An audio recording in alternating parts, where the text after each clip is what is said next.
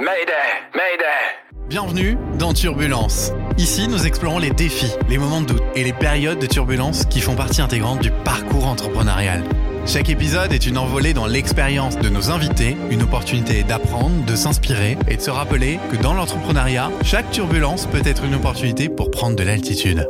Je suis Antoine Besnier, votre copilote, et toutes les deux semaines, nous décollons à la rencontre d'entrepreneurs que j'ai pour la plupart moi-même accompagnés durant un exercice particulier, une campagne de crowdfunding. Aussi appelé financement participatif en français, il s'agit d'un mode de financement alternatif et complémentaire qui permet à la foule de soutenir les projets qui la font vibrer. Aujourd'hui, je vous embarque à la rencontre de Delphine Finot, passionnée de lingerie et frustrée de ne pas en trouver dans laquelle elle se sentait bien, mise en valeur et à son goût. Delphine a façonné son parcours autour d'une passion et d'une frustration pour créer Maison Finot, une marque de lingerie qui sublime tous les corps. Dans cet épisode, nous allons parler du rapport au corps et de la réalisation d'un rêve qui a failli s'interrompre. Attachez vos ceintures et ouvrez grand vos oreilles. Vous écoutez Turbulence.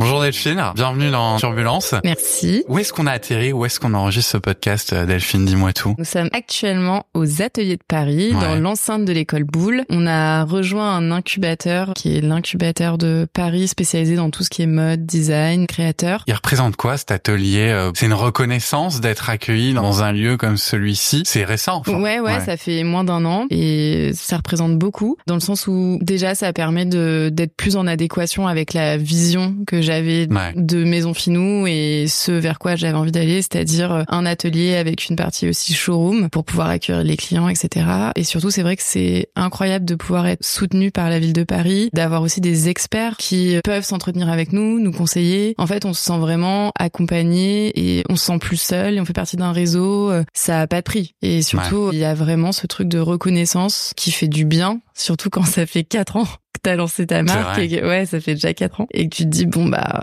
où est-ce qu'on va, où on en est? Et d'avoir cette reconnaissance où on te dit ok bah on croit à votre projet et on va tout faire pour continuer à se développer sereinement, pérennement, etc. Bah ça ça a pas de prix et, et c'est incroyable. Surtout quand c'est des personnalités du milieu du textile, de la mode, etc. C'est un métier où tu te dis bon bah si eux ils voient quelque chose dans le projet, c'est qu'il y a quelque chose qui est pertinent. Ok. Et des ateliers, c'est bien, mais mais pourquoi faire? Et du coup, qu'est-ce que c'est que Maison Finou Alors Maison Finou, du coup c'est une marque de lingerie, maillot de bain et de vêtements Ouais. euh, qui s'adaptent à toutes les morphologies et qui peuvent aussi être ajustés directement sur le corps. D'où l'intérêt d'avoir des locaux en physique pour que les gens puissent venir essayer et qu'on ajuste directement sur le corps. Donc voilà, donc aujourd'hui on va du 32 au 56, du bonnet A au bonnet H, Ouais. mais on fait toujours du sur-mesure. Je précise ça parce que quand je me suis lancée, c'était vraiment que du sur-mesure et c'est au fur et à mesure que le business model a évolué et que Maison Finou est devenu ce que c'est aujourd'hui. Et qu'est-ce qui t'a amené vers la lingerie? Il y a une histoire euh, derrière tout ça. Oui, c'est vrai, il y a une histoire personnelle. C'est déjà en lien avec mes deux grands-mères. Ouais. Il y en avait une qui était passionnée de lingerie, qui adorait euh, la lingerie euh, plus esthétique, on va dire, qui organisait des petites soirées tupperware avec ses copines. Elle se, pré- elle se montrait les parures, etc. Bref. Et mon autre grand-mère qui avait eu un cancer du sein avec un rapport à la lingerie beaucoup plus fonctionnel. Et je me rappelle déjà à l'époque que ça m'avait marqué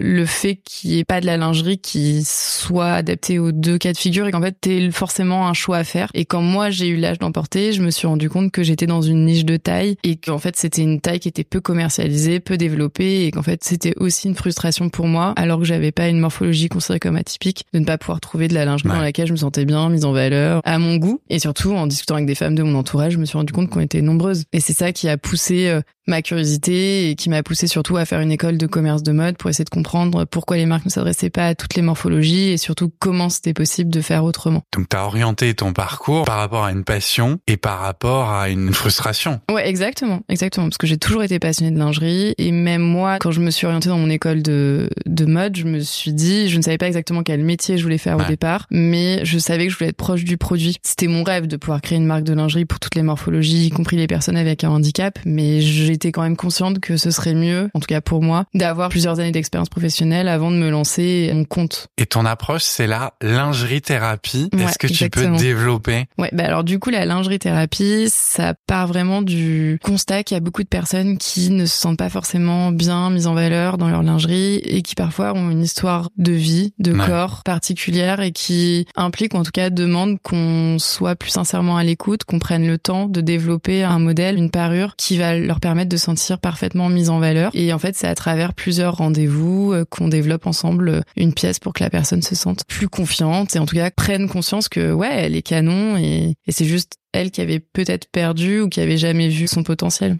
Tu peux développer un petit peu le process Une cliente maison finou qui arrive et qui te confie ses, ses complexes ou Ouais, plein ouais. d'autres choses. Comment Bah, ça en se fait, passe Ça peut être effectivement suite à un, un cancer du sein, par exemple, ou des problèmes de santé, mais ça peut être aussi pour une occasion plus joyeuse comme un mariage ou une grossesse, par exemple. Et du coup, la personne vient, enfin, on peut en amont s'appeler, échanger par mail, etc. Et après, il y a toujours ce truc de rencontre. Ça peut se faire aussi par visio pour les personnes qui ne seraient pas en Ile-de-France. Et donc, en fait, j'essaye de comprendre quelle est la demande et qu'est-ce qu'on peut faire pour justement euh, développer une pièce euh, qui soit adaptée. Et donc, ensuite, c'est sur devis. Et après, on voit avec la personne euh, pour le choix des matières, des couleurs, des coupes. Et donc, c'est plusieurs essayages à chaque fois de mise au point. Donc, en fait, nous, à chaque fois, on refait un patronage qu'on modifie, on recoupe une pièce, on la refabrique. Du coup, le vrai sur-mesure, ça prend plus de temps que la simple personnalisation ou ajustement sur le corps, qui du coup, là, on prend plus de temps que lorsqu'on part d'un modèle existant et qu'on vient ajuster sur le corps. C'est deux manières différentes de fonctionner. Donc, on fait toujours du sur-mesure aujourd'hui. Mais c'est vrai qu'on fait aussi beaucoup de, ouais, de demi-mesure, je dirais, où là, on part d'un modèle qui existe et Ouais. on part pas de zéro, quoi. Oui, parce qu'il y a la démarche personnalisée, enfin le parcours euh, Mm, mm, qui est la mm. lingerie thérapie, Ouais. et ensuite tu vends euh, sur un site de e-commerce Ouais, traditionnel. exactement. Ouais, des tailles standardisées, euh, effectivement. Voilà. Et après, en soi, je pense que la lingerie thérapie, c'est avant tout une expérience. C'est Mm. aussi, euh, enfin, Maison Finou, pour moi, c'est pas des simples produits. Ouais. C'est une expérience, c'est une équipe hyper chaleureuse, c'est une écoute sincère, c'est les événements qu'on va faire aussi autour de la marque, c'est quand on vient, on se sent bien. Il y a tout ça, il y a une ambiance aussi un peu euh, familiale, chaleureuse. Je pense que c'est aussi ça, l'expérience Maison Finou et l'expérience de la lingerie thérapie. Et c'est quoi l'univers de Maison Finot? Parce que je vois des beaux shootings dans des roches volcaniques, etc. C'est- c'est quoi l'univers de Maison Finot? Bah, l'univers de Maison Finou, c'est, enfin, C'est audacieux comme univers aussi, parce que je vois des shootings dans des musées. Enfin, je continue là-dessus, mais Ouais, Mais il y a non, mais plein a de c'est sûr qu'il y a un mélange. euh, Il y a de l'art, il y a de la sensibilité Ouais. évidemment. Il y a beaucoup d'inclusivité. Il y a, je pense, une certaine bienveillance et chaleur humaine qui dégage aussi de tout ça. Il y a vraiment de la douceur. Mais complètement. en tout cas, enfin, c'est pas là. Je suis pas en train de décrire un, un style. C'est vraiment plus un, un univers. C'est aussi euh, l'amour de l'artisanat, le savoir-faire, le fait de vouloir faire les belles choses et le souci du détail. Et à chaque fois, euh, prendre les gens dans leur globalité et vouloir créer une harmonie autour de ça et surtout Ouais. les mettre en valeur. Donc, je pense qu'il y a aussi tout ça mélangé qui émane en fait de la photo, de l'énergie. Enfin, pour moi, je pars du principe qu'il faut que tout le monde, lors d'un shooting ou d'une captation, soit à l'aise, se sente bien, mis en valeur, etc. Parce que c'est aussi une énergie en fait qu'on transmet et c'est tout ça aussi qu'on partage et qu'on Ouais. échange. Et, et en fait, cette énergie-là, on a envie que les gens puissent la recevoir quand ils regardent notre contenu sur nos réseaux sociaux, par exemple, ou nos emails, ou le site internet. Et justement, sur les réseaux sociaux, ce qui est chouette, c'est qu'en fait, moi, j'ai l'impression de voir des femmes que j'aurais pas vues ailleurs, dans des lieux que je n'aurais pas vus non plus. Ouais, c'est bah après comme tu disais, peut-être qu'il y a un, un côté audacieux. Enfin, c'est pas à calculer, hein. Tu vois, c'est pas. vraiment. Non, non, c'est plus un feeling, une opportunité. Enfin, évidemment, il y a un truc qui est cohérent, tu vois, mais, mais quand je repense à les photos qui ont été faites à la galerie euh, du comité Jacqueline Marval, Ouais. donc euh, Camille, qui est la directrice du comité, c'est une amie. Mais ce qui m'a beaucoup plu aussi dans l'œuvre de Jacqueline Marval, c'est que c'était une femme avant-gardiste et que Camille, justement, avait volonté de remettre cette femme, cette artiste, au goût du jour. Et du coup, il y a toute cette démarche où, où tout ça prend beaucoup de sens, où ces peintures sont très colorées, très lumineuses. Et du coup, ça a collé vachement aussi avec ça. Ouais. Et aussi, euh, quand on avait fait le shooting euh, avec Solène Jakowski, qui était déjà la photographe du shooting euh, au comité Jacqueline Marval, il y avait aussi cette volonté de mettre en, avant le savoir-faire aussi de la sculpture, le corps, animé, inanimé. En fait, c'est vrai qu'effectivement, il y a toujours une réflexion, pas juste des shootings sans fond. Il y a une volonté de faire passer des messages. Et c'est pareil aussi avec Christophe, où on, a participé à sa série euh, Sans mêler. En fait, on se questionne, on se questionne sincèrement, et c'est des choses qu'on a aussi envie de partager. Et on a envie aussi que les gens qui regardent ces images se questionnent et peut-être prennent conscience que ah bah oui, effectivement, en fait. Enfin, il y a, il y a tout ça qui qui se passe, et il y a ces problématiques qui sont soulevées même des, des problématiques autour de l'estime de soi, etc. Le fait de vivre avec les autres, d'avoir conscience qu'on est des plus que juste des corps euh, les uns à côté des autres, enfin qu'il y a des, il se passe quelque chose entre humains. Je, enfin, je sais pas. Enfin bref. T'as des inspirations? Franchement, je dirais. pas obligé. Non, si, mais en fait, enfin, je pense qu'il y a aussi ce, ce truc où chez Maison Finou, c'est beaucoup par rapport aux rencontres qu'on fait. Ouais. Tu vois, les problématiques que les gens nous confient, vivent, rencontrer, ou euh, juste des artistes avec lesquels on croise les chemins et d'un coup dit waouh, c'est un match. Enfin, tu vois, il y a un truc sincère, je pense. Quand tu te retrouves par exemple dans le Colorado provençal, euh, pourquoi enfin, pourquoi Ah, non, alors ça, c'est parce que, que ce soit beau. c'est parce que quand j'étais enfant, je Ouais. vivais dans cette région et Ok. qu'en fait, j'y allais C'est un tout le clin temps. d'œil. Ah oui, oui, complètement. Ouais. Non, mais en fait, il y a- il y, a toujours du sens. Effectivement, Ouais. je pense que c'est peut-être ça aussi qui est retranscrit, c'est que c'est pas vide, tu vois, c'est pas creux, c'est il y a un- une vraie démarche sincère. Et je pense que c'est peut-être ça aussi qui peut toucher, euh, même si c'est inconscient. Mais euh, non, non, enfin, je vivais dans le Luberon au pied des Alpes quand Ouais. j'étais enfant, et, et c'est vrai que, enfin, j'adorais aller là-bas, et, et, et je m'étais dit, je rêverais de faire un shooting là-bas, et on l'a fait, quoi. Et, c'est ça qui est chouette. C'est non, c'est juste des clins d'œil. Les touristes ont dû se demander ce qui se passait de voir plein de Alors, femmes en lingerie là-bas. c'était un cauchemar cette journée Ah parce que on avait fait, enfin un cauchemar, non, j'exagère un peu, mais on avait shooté d'abord dans les calanques de Marseille et là c'était trop cool, il faisait super beau. Ouais. Genre il y avait un peu de vent, mais franchement c'était super. on avait pique-niqué au bord de l'eau et après on avait, je crois, deux trois heures de route pour y aller. On arrive Colorado Provençal et là il se met à pleuvoir des trompes. Non mais genre toute l'équipe du shoot pourrait attester. Je faisais la gueule, j'étais genre oh non c'est pas possible. Genre vraiment on avait organisé un shooting dans le sud pour aller shooter dans cet endroit euh, précis quoi. Ouais, Donc, il tu y a mobilises des de- moyens, il y a une pression, il y a tout ça. Ouais. t'as trois voitures, t'as as motivé plein de gens à te suivre dans, dans ton délire. Oui, on va shooter dans le Colorado provençal, il y aura des terres cues, des terres rouges, des terres jaunes, ça va être trop beau, etc. Où les gens partent à l'aventure et tu te dis waouh, genre, euh, enfin c'est trop cool que les gens fassent Ouais. confiance et suivent dans les délires, quoi, tu vois. Mais du coup, on arrive et il fait trop moche, le de ouf. Alors que dans cette région, enfin ça arrive pas souvent quand même. Ouais. Il fait quand même souvent super beau. Et ouais, en fait, par chance, il- ça a fini par arrêter de pleuvoir. Mais du coup, il y avait personne, en fait. Enfin, personne ne visitait le site parce qu'il faisait très moche. Donc, en fait, il n'y a pas eu de... C'est un mal pour un bien, peut-être. Ouais, exactement. Ouais, ouais. Mais pff, quand je revois les équipes sous les, Pff, on avait une espèce de cabine portative. euh, tu sais, on avait des valises, des trucs pour transporter les sacs. Où je voyais tout le monde qui était euh, sous les parapluies, les trucs, et je me disais putain, c'est quoi ce cauchemar, quoi. Donc c'est beau, mais c'est une expérience trempée, quoi. Ouais, exactement. Mais en vrai, c'était super. Mais J'imagine que c'est pas la seule, parce que quand on a une marque de lingerie, on est amené à, à créer plein de choses, à faire des shootings pour valoriser ses Mm. produits, à faire des défilés. Notamment, Ouais. tu fais des défilés de temps en temps. Ouais, ouais, ça nous arrive pas mal en fait, mine de rien. En fait, on avait aussi un concept de soirée privée où en petit comité, on reçoit les personnes et on présente la collection portée, etc. Ça permet de présenter les pièces, les gens peuvent essayer ensuite. Donc il y a ça. Et aussi, on fait ponctuellement, on va dire, enfin peut-être plusieurs fois par an, des événements pour souvent on essaye de marquer la sortie d'une nouvelle collection, etc. Où Ouais. là, il y a des performances, des artistes qui interviennent aussi, où du coup il y a une présentation de la collection, donc effectivement avec un défilé. Mais c'est plus vivre euh, l'expérience Maison Finou à 360 degrés, je dirais, dans ces cas-là. Ok. c'est pas un simple défilé, quoi. Ouais, je, je vois bien. Tu aimes te compliquer la vie comme moi et avoir une expérience profonde. Tu le disais, c'était ton rêve de créer une marque de lingerie. Quelques années après, si tu fais le point là, euh, et ta grand-mère, elle en penserait quoi d'ailleurs? Qu'est-ce qu'elle dirait? Elle serait fière de ce que t'as fait? Alors, malheureusement, ma grand-mère qui a eu un cancer du sein est décédée juste avant que je lance officiellement Ouais. euh, Maison Finou. Après, ça reste aussi un hommage pour elle. Et d'ailleurs, on a lancé un nouveau modèle de soutien-gorge, le Odette, en clin d'œil à elle. Ok. parce que c'est un soutien-gorge qui est adapté pour des personnes qui ont un cancer du sein, etc. Et là, justement, on est en train de, de développer euh, ce projet, on pourra en reparler après. Ouais. Et sinon, ma grand-mère Odile, bah, elle est trop fan, hein. Elle est trop contente. elle fait trop rire. J'ai fait, ouais, je suis connue, t'as parlé de moi et tout.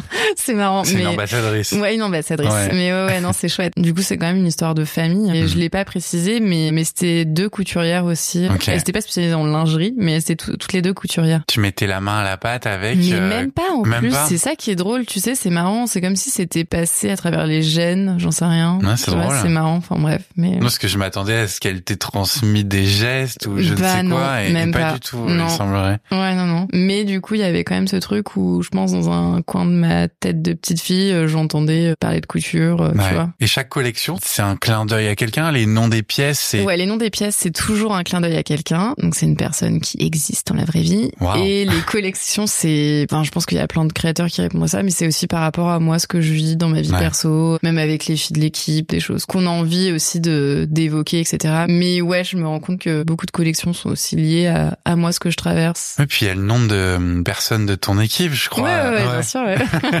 ouais, il y a Gwen, Elisa, Ah Roman, faut, faut Cheyenne. passer, euh, faut passer en stage, en alternance, je ne sais quoi, dans ton équipe, comme ça on a une pièce à. À son à son nom, exactement. J'aurais dû passer de l'autre côté, Mais alors. le short Antoine, j'en sais rien, le cassis, écoute, je vais, je vais postuler. quand tu veux. Delphine, je te propose qu'on entre dans une zone de turbulence. On va parler de la campagne de financement Mhm. participatif que tu as Ouais. et de toutes les zones de turbulence que tu voudras bien euh, nous confier. On va commencer par la première zone de turbulence, donc le financement participatif, ce qui est une euh, sacrée aventure. Grave. Euh, pour toi, comment est-ce que tu as entendu parler de ce mode de financement? D'ailleurs, on s'est rencontrés. Comment est-ce que tu es arrivé devant moi en fait? J'étais avec mon amie Amélie, Ouais. qui était aussi intéressée, et on était venus à une conférence organisée par Kiss Kiss Bang Bang, Ouais. et et t'étais là. T'étais là, t'as animé le truc, je crois même, hein, enfin la conférence. Ouais. Mais en tout cas, je me rappelle qu'on avait échangé à la fin, et j'ai bien aimé ton approche et ton écoute, et je me suis dit, ok, bah c'est là où j'ai envie de d'aller pour être accompagnée et, et me lancer, parce que l'expérience du financement participatif, c'était inconnu. Vraiment. Enfin, je- en fait, même dans mon entourage, j'avais pas forcément eu des gens qui en avaient fait. Ouais. Et moi, je suis quelqu'un de très spontané, nature. Enfin, je vis beaucoup avec mes tripes, on va dire ça comme ça. Et du coup, j'avais pas toutes ces notions plus marketing Ouais. ou stratégie de communication, etc. C'était pas quelque chose. J'étais pas consciente par rapport à ça. Ça a été vraiment une découverte. Et après, le fait qu'on ait pu travailler ensemble, c'était assez incroyable. Et je me souviens que je t'avais dit, mais Antoine, euh, qui va me donner 3500 euros comme premier palier? Enfin, ça me paraissait déjà euh, inatteignable, quoi. Ouais. C'était pas simple parce que pour moi à l'époque, j'avais beaucoup de mal à demander de l'aide. C'est vrai. Et du coup, euh, bah, une campagne de financement participatif, c'est pas seulement demander de l'aide, c'est aussi demander de l'argent. Donc euh, c'était c'était ça, et c'était aussi se mettre en avant, parler de son projet. Enfin, c'est être un véritable couteau suisse. Et ouais, puis, et puis, tu de commencé, ta ton projet n'était pas aussi mature que ce qu'il l'est Ah aujourd'hui. bah carrément. Et Enfin, euh, même le pitch était peut-être un peu Mm. aléatoire. c'est possible. Mais euh, non, non, c'est sûr. Non, mais c'est c'est En fait, tu, mes souvenirs remontent, mais tu n'amenais pas les choses aussi bien. Tu n'y mettais pas aussi bien les formes, sans mauvais jeu de mots. C'était peut-être un peu plus cru même. ouais. je vois à quoi tu fais allusion. Ouais.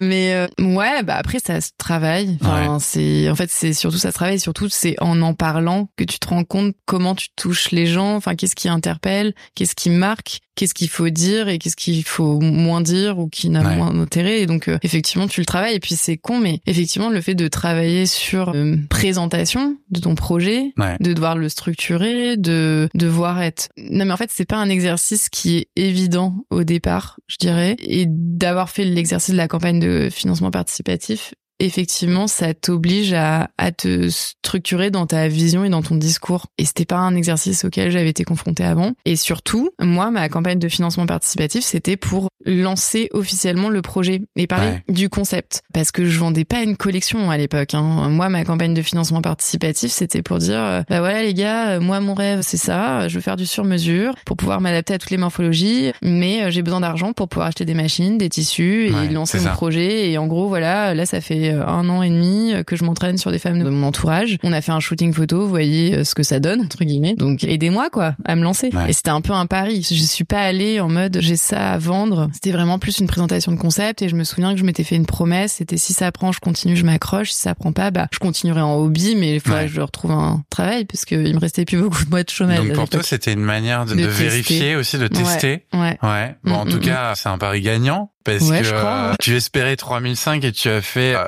10 000 15 euros, soit 286% de ton objectif. Ouais, c'était incroyable. Franchement, c'est ouf. En vrai, je me dis, c'est dingue euh, qu'à l'époque, il y ait eu autant de personnes qui ont cru Ouais. en moi et au Une projet. centaine, ouais. Ouais, Ouais. tu vois, où d'un coup, tu te dis, waouh, merci les gars. Et surtout, tu te dis, bon, bah, si les gens y croient, faut y croire encore plus, quoi. Enfin, il n'y a pas de raison et tu peux pas les décevoir et ça te donne la force, la niaque de t'accrocher et d'aller encore plus loin, quoi. Ok, les, les contreparties proposées pendant ta campagne, euh, parce que l'objet du financement, euh, on a bien compris, c'était investir dans une machine plus performante, acheter des petits stocks de tissus, fournitures, élastiques basiques, etc.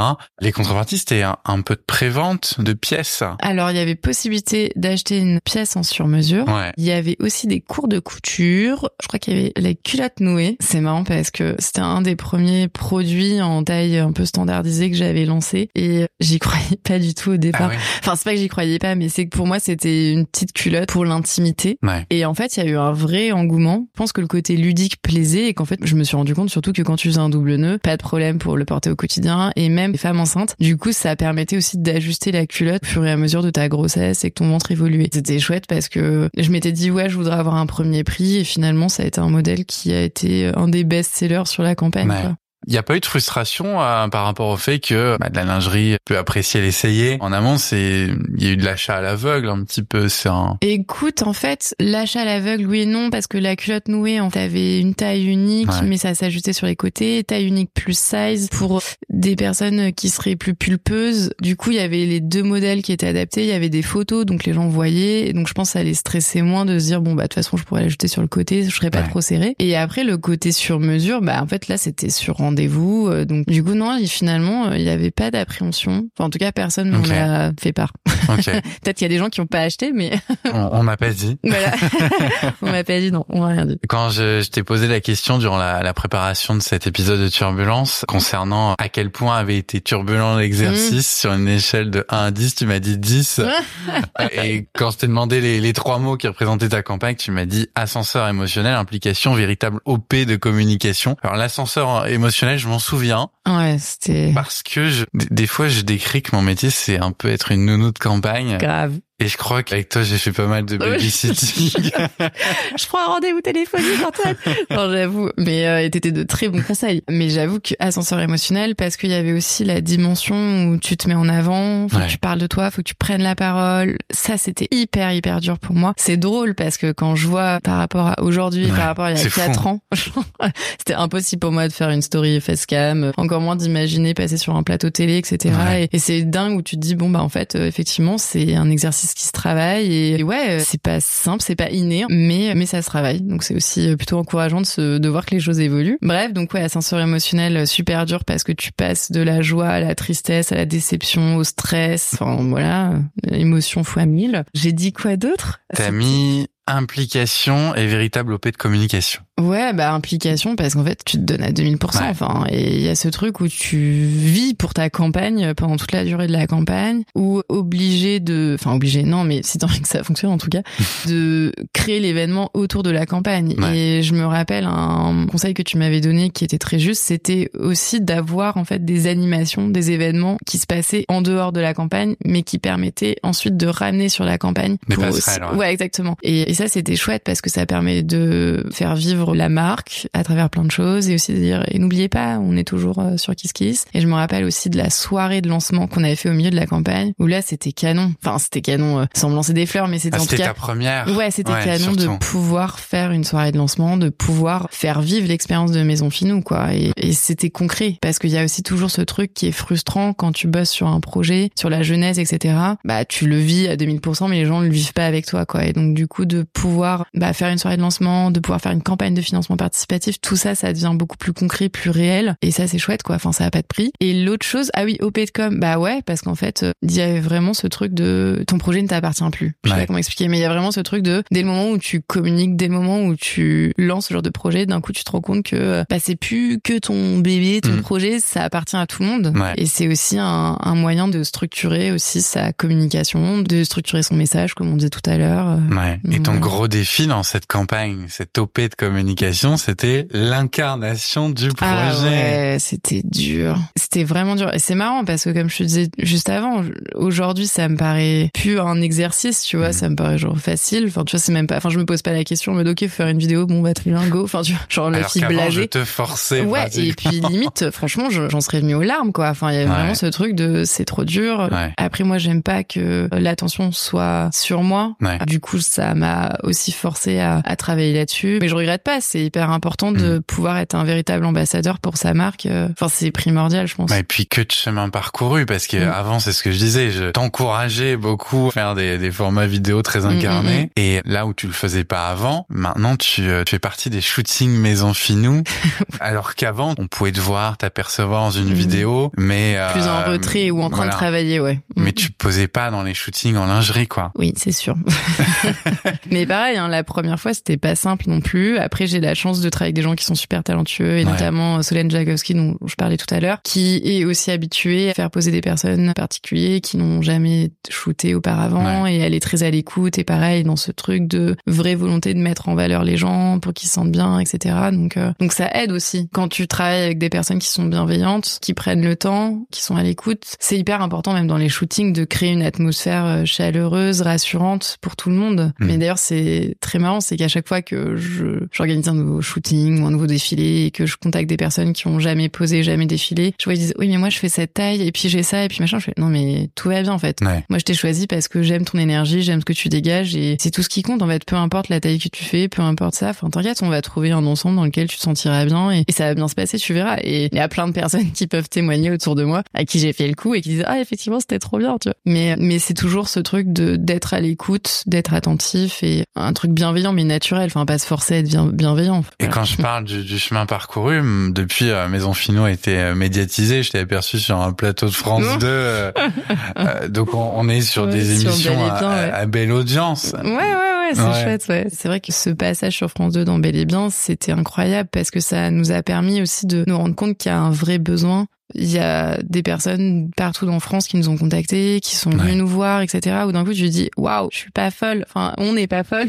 On dit croire et de s'accrocher et qu'il y a une vraie demande, quoi. Où d'un Ouais. coup, tu te dis, waouh, ça fait un boost de commandes. Et en fait, il y a même des personnes encore un an et demi après qui viennent nous voir, bah, je vous avais vu dans Bel et Bien. Trop Euh, bien. Ouais, ouais, c'est chouette. Ouais. Et, et on a eu la chance de passer une deuxième fois avec les maillots de bain. Et du coup, ça a aussi permis aux gens de se rappeler, de se dire, ah, ils font pas que de la lingerie, ils font aussi du maillot de bain, mais c'est super. Et ouais, mais en fait, c'est ça qui est incroyable, c'est quand d'un coup, t'as une OP de visibilité et que du coup, ça booste tes ventes ou ça booste en tout cas, enfin, t'es plus invisible. Mm. Où là, tu te rends compte qu'il y a une vraie demande, un vrai besoin et c'est aussi ça qui te donne envie de t'accrocher, de continuer. Et même nous, enfin, quand je dis nous, c'est toute l'équipe, les témoignages qu'on a ou des personnes qui viennent et qui me disent, mais c'est la première fois que je trouve de la lingerie dans laquelle euh, Ouais. je me sens bien, mise en valeur, qui a ma taille, etc. Ou tu les vois parfois des personnes qui sont vraiment émues, tu vois, et nous-mêmes, on est super émus et c'est limite si tout le monde chiale pas ensemble. Mais, tu Mais, te euh, pour ça. Mais exactement, et c'est ce que à chaque fois ils nous disent mais merci, merci. Je fais mais en fait merci à vous d'exister parce qu'en fait c'est vous qui donnez du sens à, à ce qu'on fait quoi. C'est ta plus belle récompense, euh, ce Carrément. genre de Et ça, retour. ça a pas de prix, franchement. Et c'est trop chouette. Et, et c'est vraiment à chaque fois ces moments-là qui reboostent, qui réénergisent et tu dis, allez, on continue, on s'accroche, on y croit.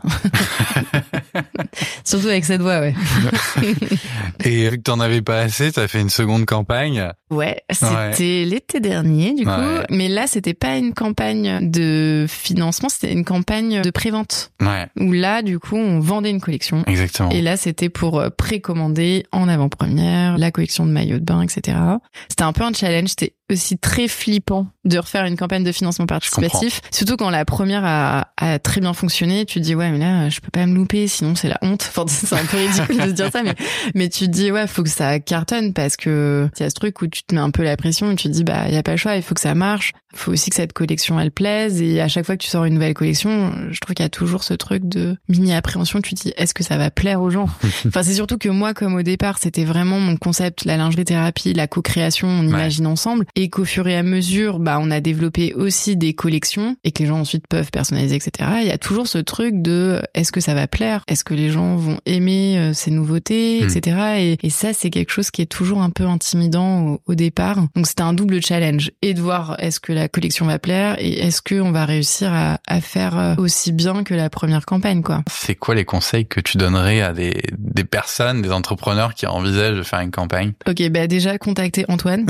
C'est gentil, merci. non mais c'est vrai. Non, mais en vrai, je pense qu'on n'aurait pas eu autant de succès même sur la deuxième campagne euh, sans tes précieux conseils. Enfin, sincèrement. C'est bien. Non mais c'est vrai. Non mais c'est vrai, c'est vrai. Et puis tu nous as poussé à aller encore plus loin. Et c'est toujours ce truc où c'est plus simple euh, que ce soit quelqu'un d'extérieur qui te le dise. Enfin, en fait, c'est pas évident de se le dire à soi-même, même d'arriver à prendre une certaine hauteur sur son projet, de se dire ouais là je suis pas allé assez loin. Enfin, c'est toujours important d'avoir un regard extérieur et, surtout quand t'as un regard d'expert. Et la chance que j'avais, c'était déjà bah je te connaissais très bien, tu m'avais déjà accompagné, tu connaissais Maison Finou, t'avais vu l'évolution. Donc ça, ça avait pas de prix. Enfin, t'étais le meilleur, hein, tu vois, pour cet exercice-là. Enfin, sans te lancer des fleurs, mais c'était idéal pour nous, quoi. Donc euh, ouais, je crois que voilà, mon unique conseil, c'est ça. non, mais après, c'est en fait, c'est continuer. En tout cas, je pense à être cohérent, euh, à toujours être en accord sur son message. À oser. Ouais, oser toujours, ouais, exactement. Ok, euh, je te propose, une fois qu'on a parlé de la campagne de financement participatif, d'entrer dans la seconde zone de turbulence. Dans la préparation de cet épisode, tu m'as dit que tu as affronté en ce moment, ou il y a quelques mois en tout cas, la, mm. la période de turbulence la plus importante. Tu as été amené à vivre, c'est-à-dire sauver sa boîte. Ouais, ça a été très compliqué. Donc là, aujourd'hui, effectivement, je peux en parler avec plus de recul. Mais en fait, donc Maison Finou, ça existe depuis fin octobre 2019. Donc mhm. ça a été via la première campagne de financement participatif. Et en fait, entre-temps, Maison Finou, qui était une micro-entreprise, est devenue une société. Donc je m'étais associée à l'époque. Et en fait, je pense que c'est très compliqué en France de lancer une, une société parce que t'es pas forcément toujours très bien accompagné. Sauf quand t'as la chance d'être comme nous aujourd'hui avec un incubateur, etc., qui peut te conseiller. Mais en fait, on s'est lancé toute seule en société et je pense qu'on a fait pas mal d'erreurs et on n'a pas été très bien accompagné aussi à plein de niveaux. Et il y a plein de choses que tu ne peux pas savoir, en fait, tant que tu les as pas fait, etc. Et malheureusement, il y a eu vraiment ce truc de manque d'expérience. Et encore une fois, je pense pas forcément très bien accompagné, qui, qui ont finalement mis Maison Finous dans une situation très critique. Et c'est quoi les, les mauvais choix qui ont été opérés? C'est quoi tes leçons? Avoir un très bon expert comptable, avoir un très bon conseiller euh, bancaire, aussi être entouré d'experts, aussi bien sur le côté juridique, fiscal que commercial, enfin, à plein plein de niveaux. En fait, c'est vraiment s'entourer de personnes compétentes et qui ont aussi qui ont envie de s'impliquer parce que ça ça a pas de prix et parce que juste être accompagné mais mais que les personnes d'elles-mêmes ne vont pas te dire est-ce que tu as pensé à ça? Est-ce que ça non non non attention. Non non non enfin en fait et ça tu peux pas l'imaginer quand tu te lances et que t'as pas l'expérience de la société etc et puis il y a aussi quand même une réalité c'est qu'on a voulu prendre des personnes en alternance et que finalement on te dit c'est super l'alternance il y a plein d'aides etc et qu'en fait tu te retrouves à être confronté à la réalité qui d'embaucher en France et les charges mm. et, et, tout ce que ça implique. Et ça, c'est super dur en fait, parce que tant que tu n'as pas embauché des gens, tant que tu n'as pas été confronté à tout ça, tu ne peux pas te rendre compte à quel point ça va te coûter cher, à quel point il faut prévisionner, à quel point en fait finalement les aides, euh, oui, mais en fait derrière il y a quand même l'URSSAF, il y a quand même la mutuelle, il y a quand même euh, les visites médicales, il y a quand même le logiciel pour la paye, etc. Enfin, il y a plein de choses en fait qui viennent s'ajouter et finalement tu peux pas avoir conscience tant que tu l'as pas testé. Enfin, en tout cas, ou alors il faut que quelqu'un t'alerte en amont et te dise attention, ça va vous coûter tant, faut être judicieux. Et je pense que nous, à, ce moment-là, ce qui s'est passé, c'est qu'on a aussi embauché trop et trop vite, je pense. Et, euh, et surtout, ce dont on n'avait pas conscience, c'est que pour la deuxième année d'alternance, il y avait plus d'aide. Donc, euh, du coup, très compliqué aussi, où d'un coup, tu te rends compte que, bah ouais, finalement, il y a... Tu peux pas l'absorber. Non, exactement. Enfin, et c'est pas parce que t'as quelqu'un qui est en alternance depuis un an que ton chiffre d'affaires a doublé. Enfin, loin de là, tu vois. ça te permet de faire des choses que t'avais pas eu le temps de faire ou mettre en place jusqu'à présent. Mais en fait, ça prend du temps aussi de développer une activité, ça prend du temps de faire euh, croître ton chiffre d'affaires, de fidéliser, de tout ça. Enfin, il y a plein de choses. Et donc, je pense qu'il y a eu tout ça accumulé. Et derrière, bah, tu te retrouves à gérer aussi de l'humain. Ça a été hyper difficile euh, pour moi aussi euh, de devoir annoncer aux filles, bon, bah, finalement, il faut qu'on se réorganise, qu'on voit autrement. Léna, on peut pas te garder pour ta deuxième année d'alternance, finalement. Enfin, du coup, de devoir anticiper de façon prématurée certaines fins de contrat, de se réorganiser. Enfin, franchement, je suis tellement reconnaissante auprès de mon équipe que malgré tout ce qu'on a traversé, on soit resté genre vraiment soudés parce que c'est ça qui a permis de sauver Maison Finou. C'est aussi le fait de garder la tête froide, de garder cet esprit d'équipe, de se soutenir, de trouver des solutions, de continuer à s'impliquer malgré les difficultés, malgré les dettes, malgré tout ça en fait. Et c'est ça qui a été super dur où, où d'un coup tu te prends des douches froides et d'un coup tu te dis putain il y a ça aussi qui a réglé. Oh là là il y a ça qu'on n'avait pas vu, il y a ça qui est machin. Et de faire sortir quelqu'un d'une société, bah ça coûte de l'argent, mm. c'est aussi de l'admin, c'est tout ça. Et c'est vrai que ça a été dur, mais on est resté super soudés et tout le monde a fait preuve de beaucoup de sang-froid et surtout tout le monde a continué d'y croire. Et ça, ça avait pas de prix en fait, parce que personne ne s'est démotivé, personne ne s'est dit euh, bon, je laisse tomber, je quitte le navire. Enfin, en tout cas, euh, au sein de l'équipe qui est toujours euh, la même aujourd'hui, c'est qu'en fait, on s'est dit allez, on donne tout quoi. On s'accroche, on s'accroche et, et on se réorganise et on rechange. Et tous les six mois, on se réorganise et on rechange. Mais c'est cool parce qu'en fait, aujourd'hui, on a un noyau solide et surtout, on, je sais pas, j'ai l'impression qu'on a vécu mille vies. Même les filles, c'est super chouette qu'elles aient pu aussi traverser tout ça. Ouais, exactement. Et, et, je pense que au final, t'es rarement confronté à ce genre de, de situation dans la vie d'entreprise. Enfin, surtout quand tu rejoins des gros groupes, etc. Ou voilà, des structures plus plus installées, ouais, c'est plus formateur. Ouais, exactement. ouais. Et là, du coup, les filles, elles l'ont vécu aussi à 3000%, mais mais c'est aussi ça qui fait la force et la singularité de Maison Fine, où c'est aussi l'équipe, euh, tout ce qu'on vit. Euh. Il y a eu des mauvais choix, du coup, mais comme dans toutes les entreprises, mm, mm, mm, il y a eu la, la sortie d'alternante et il y a eu la sortie d'une associée. Ouais, ouais, ouais, bien sûr. Bah du coup, euh, oui, la sortie de l'associée c'était avant et après les contrats d'alternance ont eu fin quelques mois après, quoi. Mais en fait, c'était aussi le temps que on puisse trouver des solutions pour chacune d'entre elles, qu'on puisse adapter, voir ok comment on fait, comment on négocie avec les écoles, comment tu peux continuer chez Maison Finou, sous quel format, etc. Enfin, du coup, ça a été aussi toute une organisation. On a pris le temps nécessaire, mais c'était ça qui était aussi dur pour moi, c'est que je voulais pas du tout me séparer des filles. Et d'ailleurs, elles sont toujours là au final. Puis en alternance, mais elles sont toujours là. Mais il y avait ce truc humain où t'es hyper content des gens et t'as pas du tout envie de t'en séparer. Et c'est ça qui est hyper frustrant parce que tu te rends compte que quand t'es une petite entreprise qui s'autofinance, c'est très compliqué de pouvoir embaucher les gens. Enfin, en tout cas, de les salarier, c'est un gouffre financier. Et, et ouais, c'est pas simple. C'est pas simple. Ouais, moi franchement, ouais. bon, c'est pas grave. Hein. Au final, aujourd'hui, je pense qu'on trouve un équilibre. Mais c'est sûr que le goal, ça serait que tout le monde puisse être en CDI, voilà que même moi je puisse me payer, ça serait bien. Ça serait bien, ouais.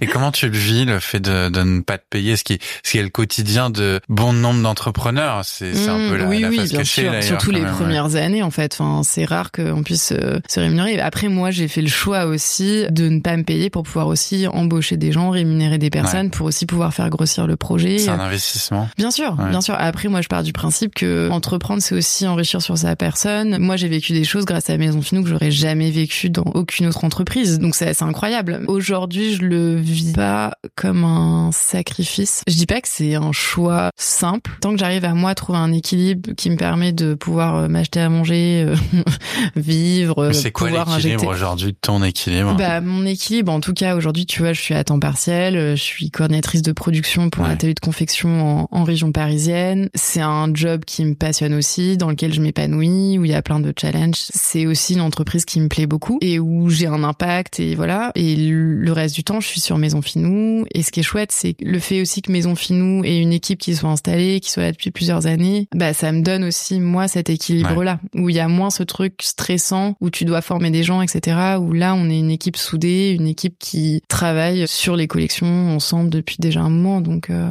donc ça roule. Le fait aussi de pouvoir avoir une, une équipe, moi, ça m'a permis aussi de pouvoir avoir une respiration et de pouvoir me permettre aussi d'avoir des week-ends, ponctuellement partir en vacances. Enfin, tu vois, d'avoir un roulement et de se dire que tout ne dépend pas que de moi et que physiquement, je peux ne pas être présente et ça continue de rouler. Et ça, c'est, je pense, un, un bon équilibre que j'ai pu trouver parce qu'au départ, j'étais toute seule hmm. et je faisais tout. Et en fait, si moi je m'arrêtais, il se passait plus rien. Alors que là, aujourd'hui, c'est incroyable, c'est de se dire, bah oui, alors les filles, tous les matins, on s'appelle, on se fait un petit point prio. Ok, les filles aujourd'hui, là, là, enfin, on se débriefe. Ouais, exactement. Et euh, chaque jour, c'est pas tout le temps les mêmes personnes, mais du coup, il y a ce truc où on est une équipe soudée, on, on avance, on se débriefe. Enfin voilà quoi. Mais euh. ok. Si on va, si on sort de la zone de turbulence, aujourd'hui, est-ce que Maison Finot est toujours en sauvetage? Comment ça va? Aujourd'hui, Maison Finot, ça va mieux. Non, mais ce qui est chouette, c'est que ça a bien matché aussi avec notre entrée dans l'incubateur. Ça a fait aussi beaucoup de bien, alors qu'on était vraiment en train de. Enfin, en tout cas, moi, moralement, je touchais le fond, hmm. et surtout vraiment, je me suis dit, ça va s'arrêter quoi. Enfin, je, il y, a neuf mois de ça, je voyais pas comment on allait réussir à s'en sortir, et on l'a fait. Donc euh, derrière ça, bah, ça te donne encore plus de force, et tu te dis, bah si on a réussi, c'est que finalement ça tient la route. Parce que ce qui était super frustrant, c'est qu'en parallèle de ça, on voyait que les ventes continuaient de d'augmenter, qu'il y avait des gens qui revenaient, toujours plus fidèles qu'avant, enfin qu'il y a de plus en plus de clients qui ouais qui revenaient. Il y avait ce truc où ça prenait, et c'était ça qui était super frustrant, c'est de se dire waouh, en fait il y a eu vraiment un problème de gestion, un problème de on a mal été accompagné, on s'est retrouvé à faire face à plein de cas d'école où même les experts qui nous ont accompagnés ensuite, même via les ateliers de Paris, on dit, euh, mais en fait, enfin, c'est fou tout ce que vous avez traversé en peu de temps. Enfin, là, c'est quand même assez rare. Vous avez juste pas eu de chance. Donc, il y a eu aussi tout ça qui, comment dire, le fait d'être accompagné, de pouvoir en parler avec des experts, aussi avoir des gens qui, en face de toi, te disent, mais t'inquiète, c'est pas grave. Enfin, ça arrive à tout le monde. Même le fait de aussi être consciente que la séparation de deux associés, c'est quelque chose qui est fréquent. Enfin, il y a plein de choses où tu te dis, bon, bah, finalement, en fait, je suis pas un cas isolé. Puis aussi de d'être, euh, comment dire, fréquenter d'autres créateurs qui sont dans les mêmes problématiques que toi, où tu te rends compte que, ah ouais, bah, je suis pas la seule dingo à avoir trois jobs pour pouvoir euh, survivre et continuer mon rêve, etc. Bah, ça fait du bien, en fait, de se sentir, bah, entouré. Ouais, entouré et, fréquenter des personnes qui sont dans les mêmes problématiques que toi. Donc ça, ça a pas de prix et c'est surtout, euh, bah, de se dire que, ouais, on a réussi à surmonter tout ça. Ça renforce forcément tout le monde et, ça fait relativiser aussi. Et ça permet aussi de dire, bon, il y a toujours des solutions, on rebondit. Et en fait, tu te dis, bah, tant que toi, qui crois toujours et t'as toujours envie d'y aller, il y aura toujours des solutions. Tu te creuses la tête, tu rebondis, tu trouves de l'argent, tu trouves des trucs. Enfin bref, mais il y a toujours un moyen de s'en sortir. Et ça, c'est ouf d'avoir conscience de ça parce qu'effectivement, tu t'as moins d'appréhension et en tout cas, tu vis des choses peut-être avec un peu plus de sérénité ou en disant, ok, bon là, c'est la merde, mais il y a peut-être ça et ça qui peuvent être mis en place, quoi. Donc, euh, Dame Finou, comme j'aime t'appeler euh, dans la vie, euh, va mieux. Oui, oui, carrément. Rien à voir. Et puis là, j'étais trop contente et toute l'équipe aussi. On a pu refaire un événement Maison Finou là dernièrement et, ça fait du bien en fait. Parce que un an après le dernier événement, ça en est passé des choses quoi. Et là, du coup, il y avait un peu ce truc de aller hop, on balaye les mauvaises énergies, les derniers mois qui étaient pas simples. Et là, on peut revivre parce que il y avait ce truc aussi où tu te dis waouh, est-ce qu'on va pouvoir revivre même un jour ce genre d'événement, ce genre de soirée? Et là, ça fait du bien quoi, de se dire euh, c'est bon, c'est pas fini quoi. c'est fou cette avancée parce que j'ai souvenir de toi et moi faire une longue marche nocturne dans Paris, parler tout ça et, et, je vois que les avancées sont positives donc je, je suis vraiment très content. C'est quoi les nouveautés, euh, les, les, projets à venir pour Maison Finaux On sort bientôt une nouvelle collection mariage, capsule mariage, maillot de bain évidemment, et surtout on va développer en co-création un nouveau modèle de soutien-gorge pour des femmes qui ont un cancer du sein. C'est ce dont je parlais tout à l'heure, le Odette. Et on a envie de faire des tables rondes justement pour pouvoir rencontrer ces personnes, faire tester le produit, etc. Et, du coup, c'est vraiment ça l'ambition prochainement. Et voilà, et de continuer à se développer, d'être plus pérenne entre guillemets, et surtout commencer à comment on peut euh, diffuser la marque ailleurs qu'à Paris. Donc mm. c'est un peu ça aussi l'ambition. Euh. Ok. Bah, Delphine, il est désormais temps de conclure ce dernier épisode de Turbulence. Merci de nous avoir accueillis dans, bah, merci tes ateliers, là où tout se passe. où est-ce qu'on peut te retrouver? Sur Instagram, évidemment, Maison Finou. On peut venir à l'atelier. Donc euh, directement sur le site de Maison Finou, donc www.maisonfinou.com. Vous pouvez prendre rendez-vous soit en visio pour les personnes qui ne seraient pas à Paris, soit en physique. Et du coup, venir dans le 11e arrondissement nous rencontrer. Et ça nous arrive régulièrement de faire aussi des boutiques éphémères, etc. Donc pour ça, il faut peut-être s'abonner à la newsletter euh, pour être informé. On va s'abonner alors. Le mot de la fin, Delphine? Il faut s'accrocher. ok, merci beaucoup. À très vite. Ouais, à bientôt Antoine. Merci d'avoir écouté Turbulence. Si vous aussi vous souhaitez vous lancer, prenez un copilote avec des milliers d'heures de vol et optimisez les chances de réussite de votre campagne. Rendez-vous sur maydaymayday.fr. C'était turbulent C'était Turbulence. À bientôt.